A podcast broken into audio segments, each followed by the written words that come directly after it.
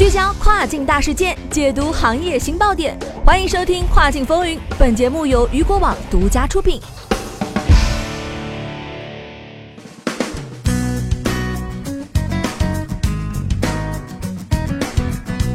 Hello，大家好，欢迎收听雨果电台，这里是每周三中午为你播出的《跨境风云》栏目，我是于博。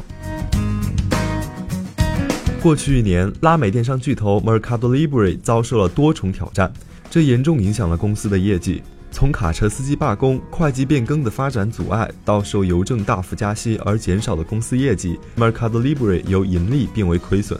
使情况更复杂化的是，Mercado Libre 此前就已经开始免费或者低价运输物品，以抵抗亚马逊的竞争。然而，事件在上个季度出现了转机。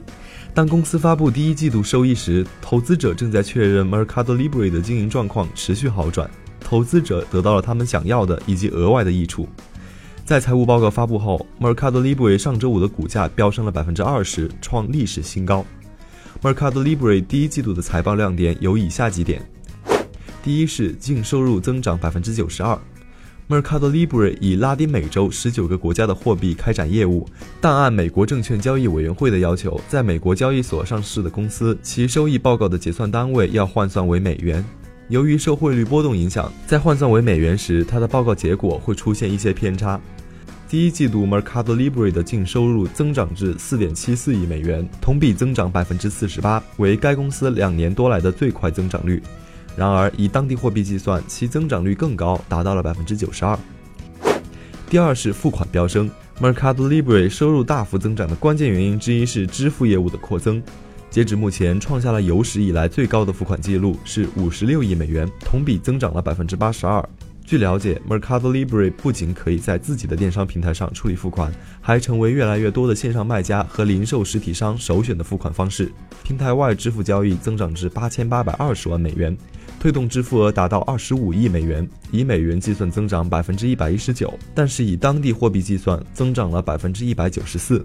扣除货币汇率影响，本季度支付交易总数同比增长百分之九十四，达到了一点四四亿笔交易。第三是盈利能力回报。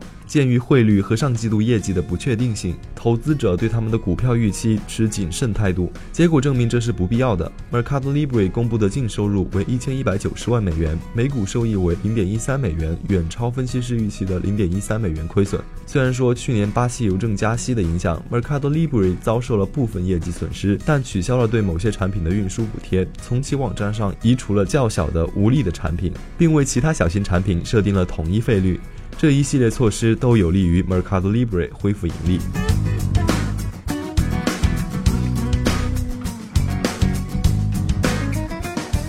好的，今天的跨境风云栏目就是这样。有关更多跨境电商资讯，您可以关注雨果网 App 推送的最新消息。我是玉博，我们下期再见。